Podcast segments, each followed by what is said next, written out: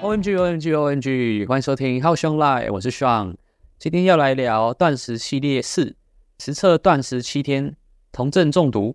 那有关断食的一些影响和方法，在前面的断食系列 EP 二十七、三十二、三十六都有提到。那有兴趣的朋友建议回去听，会比较有完整的概念哦。那前面讲了这么多的理论，也是该来实际测试，到底有没有那么神了吧？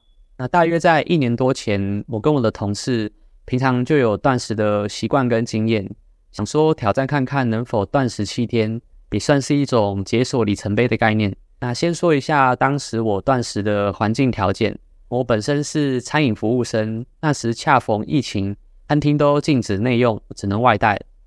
呃，我那时候的老板很佛心的，没有减班，也没有减薪，让我们正常的上班。那没事没客人的时候，也可以让我们坐着看书。没错，真的是这样。那至今我也是心存感激。那因此整天的工作压力其实也不大，所以才觉得可以尝试断食七天。那不然若是平常正常的工作情况下，断食太长，其实会影响我的工作反应跟表现，所以也不建议大家在工作的时候断食这么多天。那通常断食二十四小时后，体内储存在肝脏的肝糖，也就是葡萄糖，被消耗完，这时候才会开始分解脂肪，而分解脂肪时会产生酮体，那这就是所谓的生酮。那根据一些研究，它是比碳水更适合、更有效率作为大脑的供应来源。那我开始断食第一天也是因为习惯了，所以没有太大的感觉。大概是到第二或第三天的时候，会比较难受一点。因为大脑会一直想要保护你，让你想要吃东西，但你的身体其实还不饿，同时也会比较容易感到想睡觉、嘴唇干。那这是因为身体的一些矿物质跟电解质流失，并且身体启动了修复模式的关系。那建议断食期间每天也要吃 B 群跟盐水，那可以缓解这些不适的症状。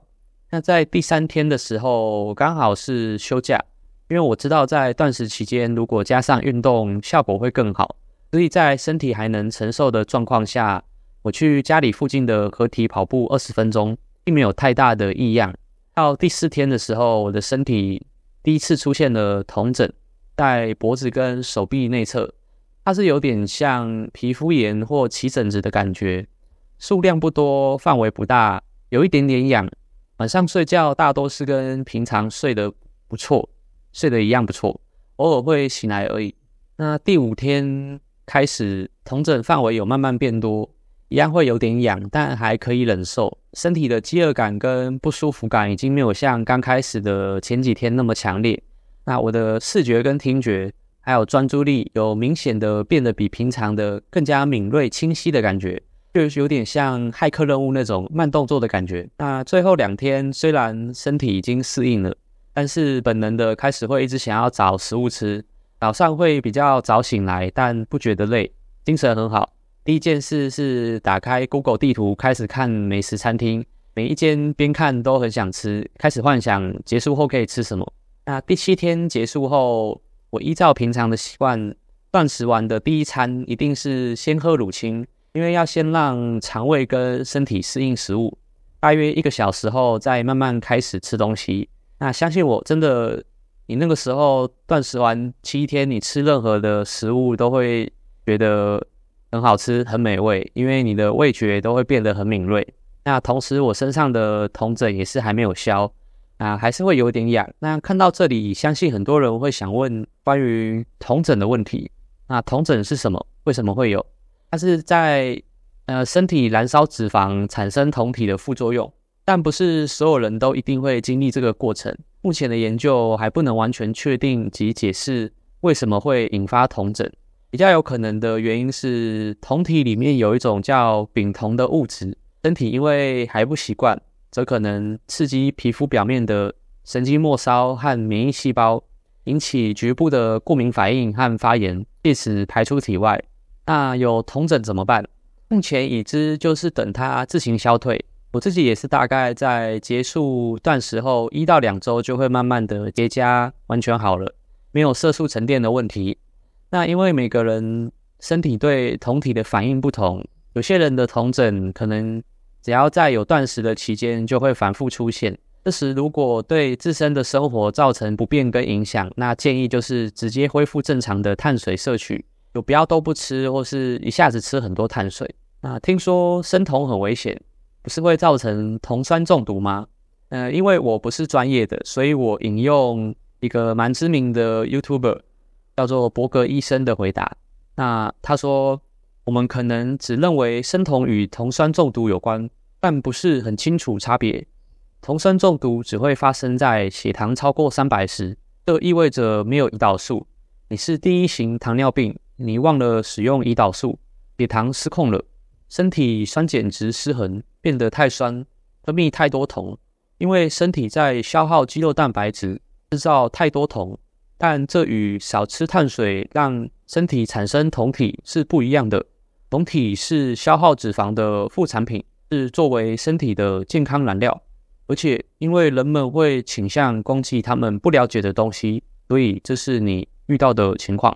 那上面刚才刚才说的这些，就是伯格医生在他的频道影片的回答内容。那虽然，断食二十四小时以上会让身体自动的进入一种称为酮症，也就是生酮的状态，让身体开始燃烧脂肪来提供能量，而不是依赖碳水。这听起来很吸引人，但是酮症也会带来一些不良的影响。那以下其中的三个影响是：第一个，口臭。当身体产生酮体时，一部分会透过呼吸排出，造成一种类似水果或是指甲油的气味。这种气味很难用刷牙或是嚼口香糖来掩盖，有可能会影响你的社交和工作。第二个是脱水，由于酮体是利尿剂，它们会促进水分和电解质的流失，所以如果不补充足够的水和矿物质，你可能会感到头晕、乏力、头痛、肌肉抽筋等症状。那脱水还会增加肾结石和尿道感染的风险。那第三个营养不良，断食期间会让你错过许多重要的营养素，例如蛋白质、纤维、维生素、矿物质。这些营养素对于身体的正常功能和免疫力都是必不可少的。长期的缺乏这些营养素，可能会导致贫血、骨质疏松、皮肤问题、内分泌失调等健康问题。那如果平常在断食期间有在吃 B 群跟盐或钙片的话，是可以缓解刚才说的这些问题的。那总之，断食刚开始。可能会让你减掉一些身体的水分的重量，会让你感觉瘦了很快，但也会带来一些副作用。所以，如果你想要尝试断食，建议你先咨询你的医生或营养师，并选择一种更温和和安全的方法，例如间歇性断食或是低碳饮食。那我自己是从二零一八年就开始有断食加生酮的习惯。那早餐通常不吃是很正常的事情。那不会影响我的状态，我也蛮习惯。那通常早上我都是只喝黑咖啡加草饲奶油加 MCT 椰子油。那中午过后才会吃第一餐。那我会尽可能的吃足营养，所以通常晚上也不太会饿。所以我一定会每天固定摄取自身体重克数以上的蛋白质量。